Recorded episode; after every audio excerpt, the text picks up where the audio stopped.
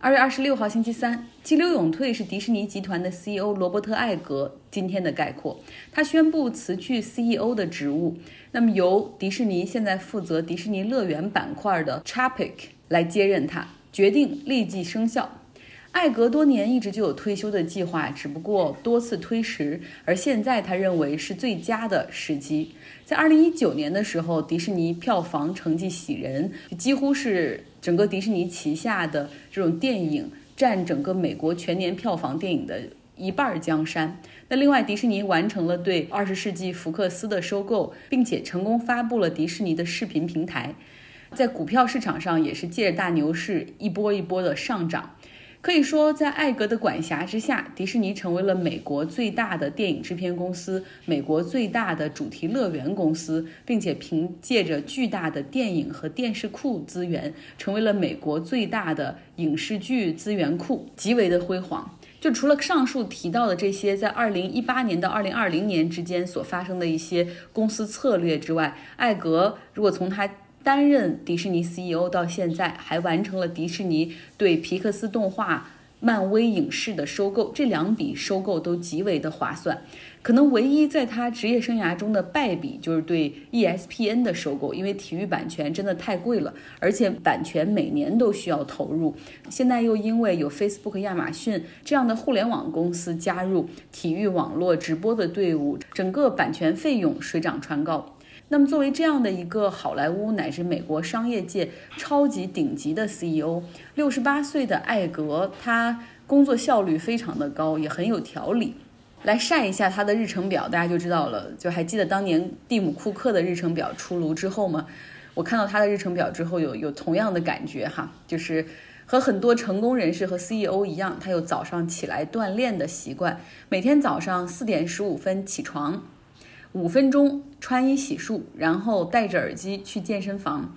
在和私人教练锻炼之前，他会自己先用爬山跑步机热身半个小时，然后之后再和健身教练练上四十分钟，并且包括拉伸。之后他会洗澡，喝上一杯咖啡，大概六点四十五分抵达办公室，看邮件，然后开会。他这个人呢，喜欢早到，通常他会比预定时间早到十分钟，就好像有记者去采访他，记者早到了十分钟，然后艾格很快就把记者拉进来，说，就是我们早到，那咱们就早开始吧，早到是个好习惯。他的下属们经常说，对于艾格来说，准时实际上就是迟到，being early is actually being late for him。他的全名实际上是。Robert 艾格，但是大家在公司里，包括美国的商业界，都叫他 Bob。Bob 是 Robert 的缩写。在这一点，我也希望，如果有人身在美国的朋友，可能待的时间比我要长很多哈，可以给大家做一个解释。就美国很多人，他们的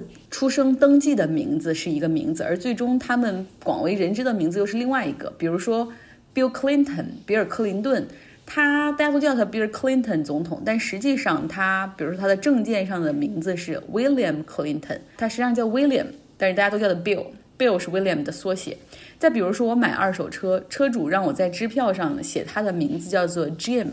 但实际上他的驾照上面的名字是 Jeremy。然后我就问他，我说这两个名字不对，你取钱没问题吗？他说没问题，都 go for Jim。有像昵称称别人，而这个昵称慢慢会取代你真实的登记的名字，哎，这很有意思。我希望有美国的朋友可以更多的贡献一下。再说回到艾格，他呢是一个很专注的人，他写了一本书，当初稿完成之后，他要做一些修改哈，他可以在五天之内自己工作繁忙日程之外做两千八百处的修改，非常善于利用时间碎片时间可以干事儿的人。他这本书已经出版了，名字叫做《The Ride of Lifetime: Lessons Learned from Fifteen Years as CEO of Walt Disney Company》，也就是讲他过去十五年担任迪士尼 CEO 的一些故事，以及到底学到了哪些和人分享做人和管理公司的原则。同时，他也讲述了自己是如何从洛杉矶附近的 Long Beach 这个地方的一个小男孩成长成为好莱坞 CEO 的故事。他的家庭很有意思，他父亲是一个广告公司的经营者，但是呢，因为父亲躁郁症 （bipolar），所以这个情绪两极分化很严重。他说，父亲的躁郁症影响了他做生意，也影响到了家庭关系。他从小就很习惯坐在二楼，听到父亲回来的时候，通过听关门和开门的声音来判断今天父亲的心情怎么样。读大学的时候，他选择了去纽约州，希望逃离家庭的那种压抑的环境。年轻的时候，他最想做的是电视评论员。那结果好不容易进了一个小电视台，却做了天气预报员，然后不太满意。后来在亲戚的帮助下，进入到 NBC 电视台。最开始做的也是跑腿的杂活儿，但是到了1985年的时候，随着 Capital City Communication 资本买下了 ABC，那么整个 ABC 电视台的风格开始转变，而艾格也逐渐获得了机会向管理岗位来转型。他的长项是眼光，善于发掘有潜力的电视节目或者电视剧，比如说那个时候的 Twin Peak 双峰镇就是被他一眼看中的。那四年后，他成为了 ABC 电视台的 COO。再往后发展，他的事业也很顺利。一九九五年的时候，迪士尼收购了 ABC 电视台，他顺理成章的就成为了迪士尼的人，进入了这个高管序列。不同于其他的经理人。可能要不停的跳槽来实现晋升，但是艾格从来没有在他的职业生涯中主动换过工作。那么现在呢，辞去 CEO 的职位，但是他呢还会继续对迪士尼保驾护航两年，会担任董事会的主席。新的 CEO 会向他来汇报。这种半退休的状态持续两年之后，他会彻底的退休。他说自己想享受生活，停下来要适当的闻一闻园子里的玫瑰花香。同时，他准备回报社会，去帮助参与解决 homeless 就流浪汉过多的问题，以及贫富差距过大的问题。尽管其实他已经准备退休，或者一而再再而三的向公众流露这种想法，已已经有一段时间了，但是他始终没有，从来没有公布过。比如说他未来觉他觉得合适的 CEO 的接班人的人选。因为过去他在迪士尼看的太多老大和老二对于公司权力的争夺的时候，复杂的人事斗争导致公司出现摇摆不定的战略和策略，所以他这一次选择的是突然宣布，就是说我突然指定了他，然后好像没有任何征兆，但实际上是为了避免内部的人事斗争。看完艾格的故事，我最大的想法就是，哎呀，其实我也很想每天早上不要赖床，我我不想四点多起床，我不想那么成功，我只希望七点钟能够起来，然后迷迷糊糊的状态可以去外面通过跑十五分钟的步让自己清醒，从而能够提高清晨的效率。